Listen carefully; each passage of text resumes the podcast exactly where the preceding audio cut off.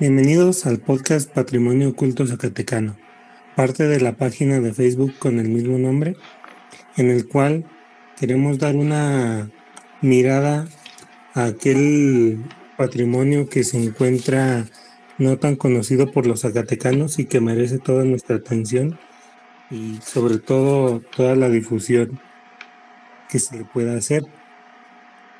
En esta ocasión se encuentra conmigo mi compañera Isabel López, que eh, nos tratará de dar una pequeña introducción a lo que se tratará en general el, proyecto que estamos realizando. Hola Isabel, ¿cómo estás? Hola Eric, gracias, gracias por la colaboración. Yo creo que hacemos un, un muy buen equipo y en este proyecto pues todos somos una pieza clave para desarrollarlo de la mejor manera posible, como ya lo hacías mención. Bueno, nosotros nos propusimos como objetivo difundir el patrimonio de Zacatecas y no me refiero con patrimonio a los sitios declarados Patrimonio Cultural de la Humanidad por la UNESCO, sino a todas las representaciones y los bienes culturales, materiales e inmateriales de los pueblos que nos dan sentido e identidad, todo eso que está oculto, todo aquello que no identificamos como parte del patrimonio y como parte de nuestra historia. En este sentido, pues nuestro objetivo, como se les dije, es difundir las tradiciones, los festejos, la gastronomía, las leyendas, los bailes, la danza, la música, en general, todas las expresiones de los pueblos que son poco conocidos y que poco identificamos.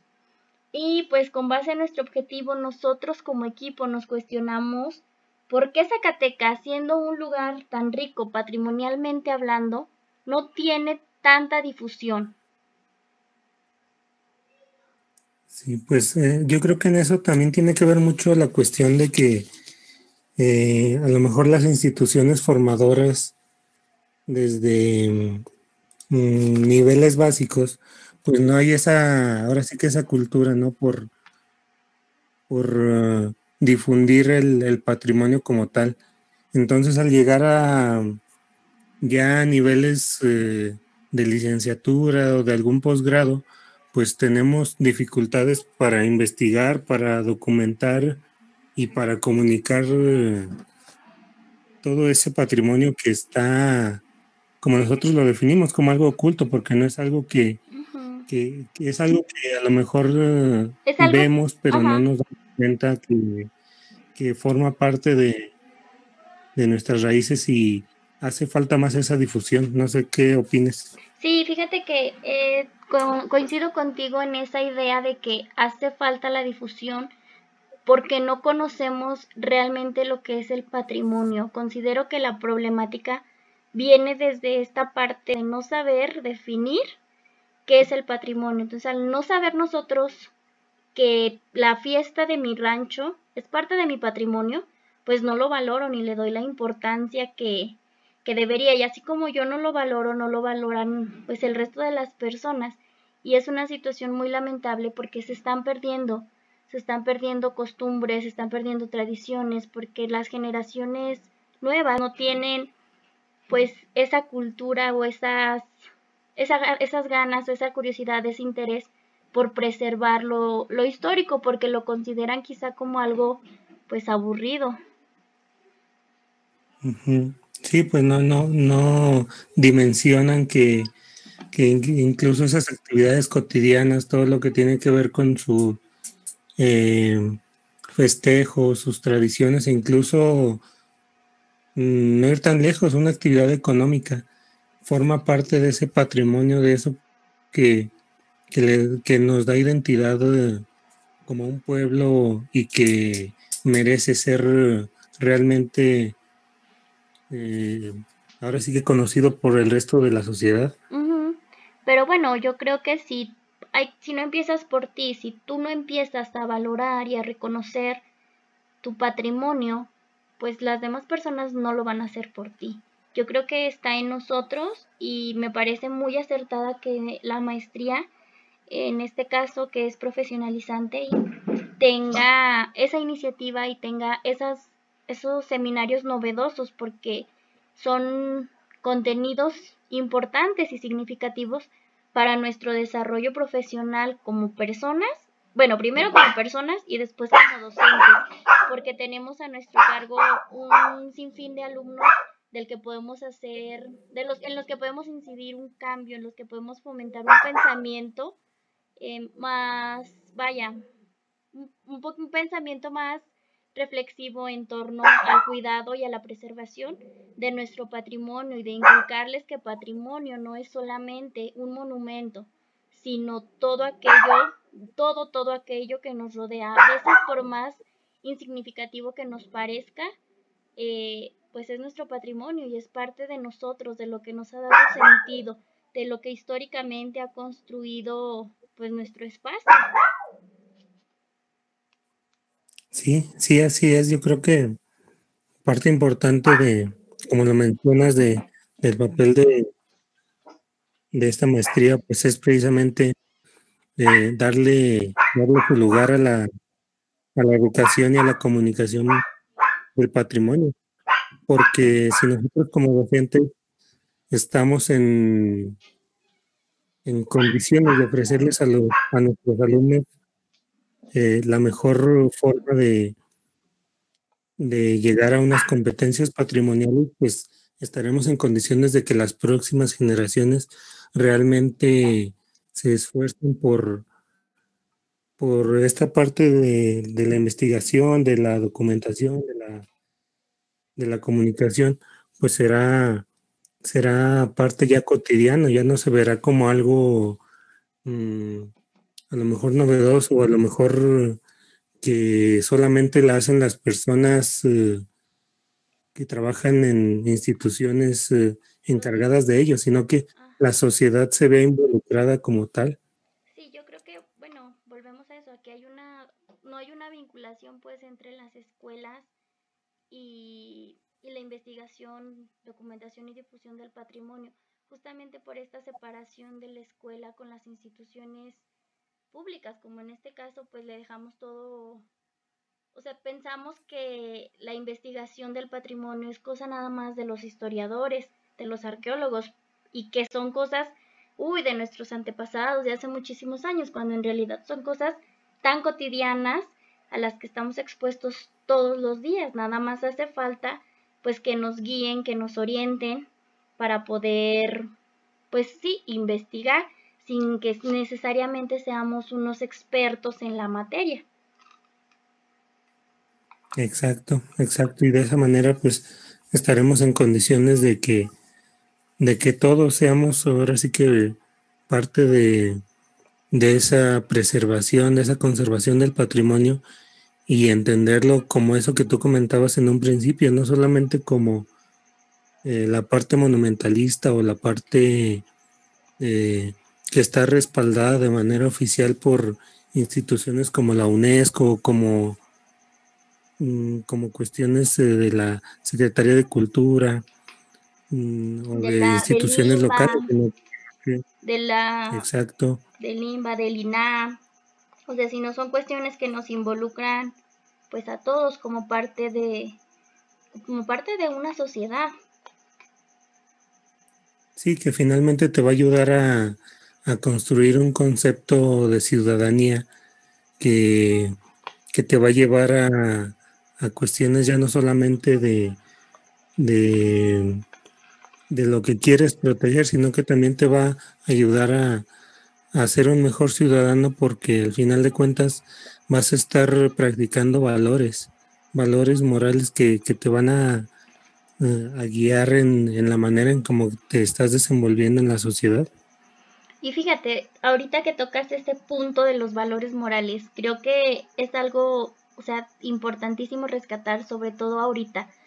porque pues tú sabes, las condiciones actuales de nuestra sociedad parece que están carentes de valores. Si bien hay autores que lo definen como un cambio de valores, pues hay otros también que, que dicen que están carentes. Y creo que la, eh, eh, bueno, la educación patrimonial es un punto importante para desarrollar justamente actitudes y valores positivos, porque parte del respeto por tu cultura, por tu entorno, y eso es algo que creo que, no, no creo, que afirmo, te aseguro que necesitamos mejorar como sociedad. Necesitamos sin duda alguna formar ciudadanos críticos, responsables, justos, tolerantes, empáticos, en fin, un sinfín de cualidades que necesitamos y que la educación patrimonial nos puede servir, no solamente para desarrollar un contenido de la currícula sobre la historia, sobre la geografía, sino más allá de competencias que te sirvan realmente para la vida. Exacto. Sí, sí, porque al final de cuentas creo que este, este concepto, como lo hemos visto a lo largo del seminario, pues ha ido, ha ido cambiando. Y esa parte donde en un principio se tomaba como eh, la parte nacionalista, que se da a partir de, los movimientos revolucionarios y todo lo que tiene que ver con, con la formación de los estados-nación, pues eh, mm, va cambiando, va cambiando incluso la propia UNESCO. Eh, tengo entendido que no tiene un, un concepto mm, definido totalmente de lo que es patrimonio. ¿Por qué? Porque es un concepto tan cambiante, tan vivo, tan... Mm, sí, que te da para estarlo cambiando, estarle agregando, estarle eh, haciendo modificaciones por, por lo mismo, porque es algo que está en un cambio constante y nosotros como ciudadanos tenemos que estar, em, pues al, ahora sí que al pendiente de esos cambios y adaptarnos, adaptarnos a esos cambios que, que, se van generando pues por la misma eh, modernidad en la que estamos viviendo. Yo creo que eso es importante recalcar cómo precisamente la educación patrimonial se presta mucho a que podamos eh, echar mano de todo lo que, de todo el, plan de estudios, eh, vincularlo con prácticamente con todas las asignaturas. A partir de todas las asignaturas puedes eh, dar un enfoque en el que la, sí, exacto, de la educación patrimonial puede entrar en cualquiera de, de las asignaturas y aparte darle un, espacio como tal a la, a la, a la materia. A la materia, sí. Bueno, igual la materia en algún punto se toca dentro de contenidos como historia, geografía, artística, mm. pero siento que los aprendizajes están un poquito desvinculados con realmente este enfoque de educación patrimonial. Entonces sí es un gran reto la educación patrimonial, de eso no tengo duda, pero también creo que está en nuestras posibilidades generar el cambio. Sí, sí, queda ahora sí que de nuestra parte eh, esa parte de, mm, pues hacer las cosas eh, un poquito diferentes a lo que se viene haciendo, ¿no? Tomar en cuenta nuevas estrategias, nuevos enfoques y y pues mm, ver que la educación patrimonial es algo de lo cual se puede sacar muchas cosas, muchos aprendizajes y, estamos en las posibilidades de hacerlo de la mejor manera. Entonces, pues parte de, este proyecto que tenemos eh, se enfoca precisamente a eso. Sí, pues, o sea, nuestro objetivo está bien delimitado, creo yo que tenemos claro lo que queremos. ¿Qué queremos? Queremos difundir, difundir el patrimonio oculto. Yo creo que a partir de esta intervención, de esta charla que tenemos nosotros dos, la gente puede entender que el patrimonio todo lo que les rodea y creo que una vez que entiendan que la fiesta popular, que la danza, que la gastronomía, que el platillo típico que le enseñó a hacer su abuelita su patrimonio, entonces vamos a empezar a revalorar lo que tenemos y a revalorar, a revalorar la sociedad. Este, este, digo, ese es nuestro objetivo fundamental, difundir, pero para que, la, para que podamos difundir y para que la gente nos pueda compartir ese patrimonio que está oculto, pues necesitan tener claro qué es el patrimonio, qué, qué tipo de expresiones entran en patrimonio, ya lo dijimos durante todo el, durante toda la charla, todo lo que tienes a tu alrededor es patrimonio. Exacto. Y bueno, como parte de, este podcast que estamos iniciando, pues comentarles a, nuestros seguidores la parte en que vamos a tratar de tener eh, ahora sí que la opinión, la experiencia de expertos en, en todo esto relacionado con, el patrimonio, desde diferentes perspectivas, desde diferentes em, lugares y pues de alguna manera que se den cuenta de que mm, todo lo hacemos con el fin de, de que se llegue a una, una mayor difusión. Luego nosotros, o sea, lo que queremos es difundir para que las demás personas tengan conocimiento. No nos queremos quedar con el conocimiento únicamente para nosotros, sino queremos compartirlo,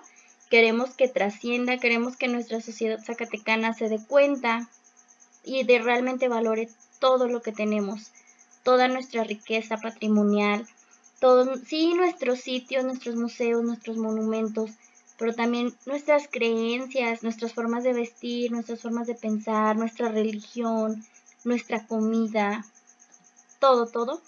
que quede claro y que quede valorado y que las conozcan porque a lo mejor para nosotros es la actividad o las expresiones culturales son tan rutinarias que no le damos importancia. Entonces, una vez que lo concientizamos y lo difundimos, pues creo que también nuestra perspectiva cambia. Sí, sí, va, va cambiando ahora sí que nuestra visión, nuestra forma de, de cómo vivimos incluso todas esas expresiones porque somos conscientes de alguna manera de que son parte de, de, nuestra propia cultura. También invitar a las personas que nos escuchan a que eh, interactúen en nuestra página de Facebook. Igual ahí les dejamos algunas dinámicas para que ellos también sean, eh, ahora sí que parte importante de esta, exacto, parte importante de esta difusión que se está llevando a cabo y pues de las participaciones más importantes que, que nos lleguen, pues también las vamos por ahí haremos lo posible. Sí, sí, por difundirlas y, y pues que esta página es, es de ustedes y para ustedes. Así es, nosotros nada más tenemos pues la administración, pero la vamos a construir con base y con el apoyo de todos y cada uno de ustedes. Así es. Bueno, pues Isabel, te agradezco mucho por, por eh, darte la oportunidad de, de estar aquí, de, de, mostrarle un poco a las personas que nos siguen, pues qué es, de qué va este proyecto, qué es lo que pretendemos hacer y pues a continuar, continuar porque el patrimonio nos espera y es parte importante del desarrollo de nuestra sociedad. Así es, no vamos a dejar esto solamente como un proyecto de la escuela, sino como un proyecto de impacto social. Y pues gracias a ti por la colaboración también. Esta charla estuvo muy amena, resultó pues creo que muy enriquecedora para nosotros y para el público que nos escucha. Saludos y nos vemos en nuestro próximo podcast.